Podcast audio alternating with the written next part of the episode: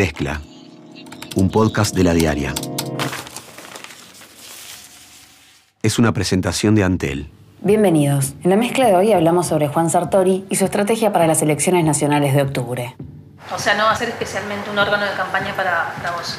No, nunca lo fue y es un medio independiente que sigue funcionando sin ningún problema con su equipo de periodistas y en absoluta independencia.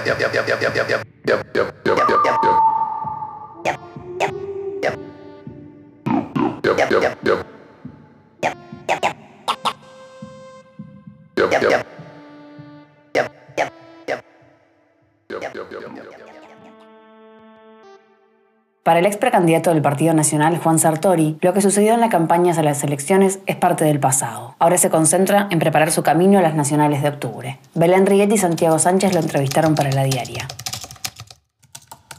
Entrevistaron a Sartori. ¿Dónde los recibió para la entrevista? Nos recibió en el búnker, en el edificio que él tiene en la Plaza Independencia. Ahí fue donde organizó todos los actos propios durante la campaña interna y ahora está reciclando lo que es la campaña de las, octubre, ¿no? a las generales. Ya que dijiste reciclando, ¿cómo viene rearticulando su estrategia electoral de cara a las elecciones de octubre? Bueno, fue una, como fue una campaña con muchos enfrentamientos entre Sartori y el resto de los precandidatos del Partido Nacional, se está como bajando los decibeles. lógicamente su estrategia para llegar al, Senado implica que tenga que estar un poco más unido con el resto de los que antes eran precandidatos, con los demás sectores y también con la calle Pou. Entonces, eh, el discurso de él al menos es dejar de lado las diferencias. El hecho de que haya tenido una, una campaña con muchos enfrentamientos con los demás precandidatos lo obliga ahora a cambiar bastante la estrategia de campaña y bajar un poco los decibeles yo creo que lo que hay que hacer ahora es empezar una campaña diferente, donde justamente gran parte del objetivo es dejar atrás los enfrentamientos internos y empezar a formar un gran equipo que trabaje en todos los sentidos hacia una misma dirección, que es la victoria del Partido Nacional. Y ahora el discurso de él está más centrado en limitar las diferencias con los demás sectores del Partido Nacional y llegar al Senado y resaltar también las coincidencias con el programa del Partido Nacional. El programa que no, no, vi a primera, en un vistazo rápido, qué ideas específicas de las que había hecho Sartori tiene. Él mismo dice, él se mostró bastante conforme con el programa igual.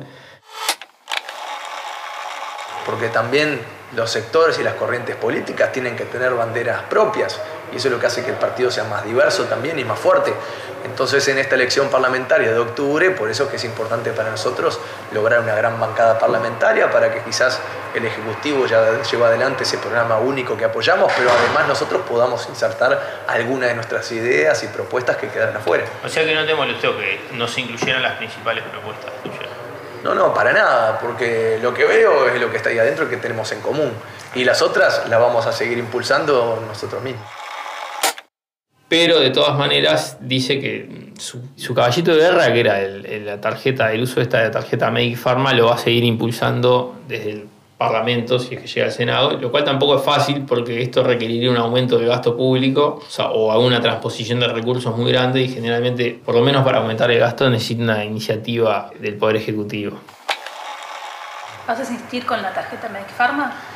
Bueno, esa política, por ejemplo, que generó muchísima polémica, hoy está implementada ya en la mayoría de los países, no solo del primer mundo, sino del continente. Esa es una realidad. Es más, en las campañas de los países alrededor hay alguno que quizás tomó la idea y ya es parte de los programas en otros, en otros países también. Eh, además, es algo que ya está implementado en una franja de la población porque por ejemplo quienes están, están en la salud pública ya tienen acceso y son jubilados, ya tienen acceso gratis a los medicamentos.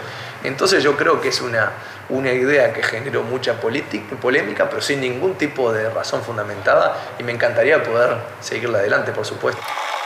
Además, el programa del Partido Nacional contempla una rebaja del gasto del déficit en 900 millones de dólares. Y de hecho es una de sus prioridades en todo, en, en cada ítem del programa. Claro, entonces esta iniciativa de Sartori de, de la tarjeta de medicamentos sería un poco eh, ir en contrario. Sí, de hecho se habla, lo que el término que se usa, que usó la calle Pou siempre es un shock de austeridad, pero en la entrevista Sartori igual se mostró, por lo menos no cuestionó al shock de austeridad, tengo entendido que sí lo había hecho en la campaña. En la entrevista simplemente lo que él marca es que, bueno, que es necesario hacer una gestión más eficiente de los recursos.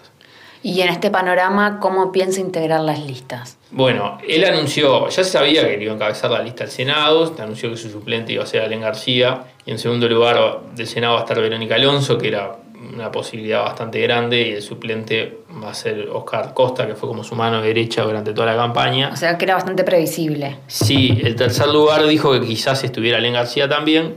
Y bueno, después había otros lugares para definirse. De la lista de diputados dio algunas novedades. La más interesante de ellas es que él va a encabezar también la, la lista de diputados. El suplente va a ser Viana, que era su jefe de campaña, y el segundo lugar lo va a tener Martín Eigue, que fue dentro de los dirigentes que estaban por Montevideo en él que votó mejor en las internas.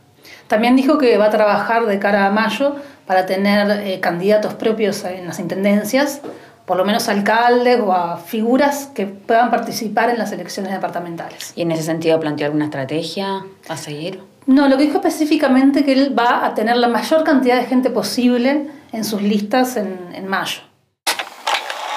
Lo que sí te puedo decir es que no tengo ninguna duda que nuestra ambición es en mayo presentar el máximo de candidatos a intendente en el máximo departamento donde podamos.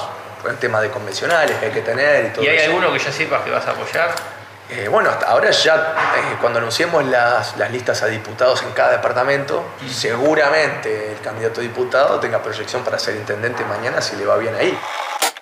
Sí, dijo que los candidatos a diputados de cada departamento seguramente sean los candidatos intendentes que él va a impulsar. Dijo que de repente si, ganaba, si lograba su sector ganar una intendencia, podía ser un ejemplo de cómo manejar el, el, gobierno nacional.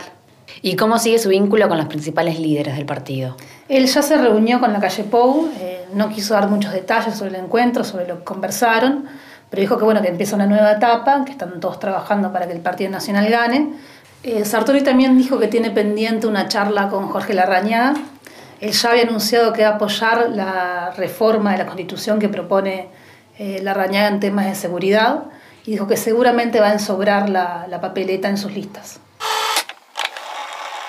Todavía no tuvimos el ah. tiempo en el momento de reunirnos y creo que es importante, fue el, el impulsor de esa iniciativa y sería importante eh, tener su opinión también, cómo le gustaría que apoyemos porque durante la campaña yo muy temprano dije es una buena idea de un compañero y la vamos a apoyar.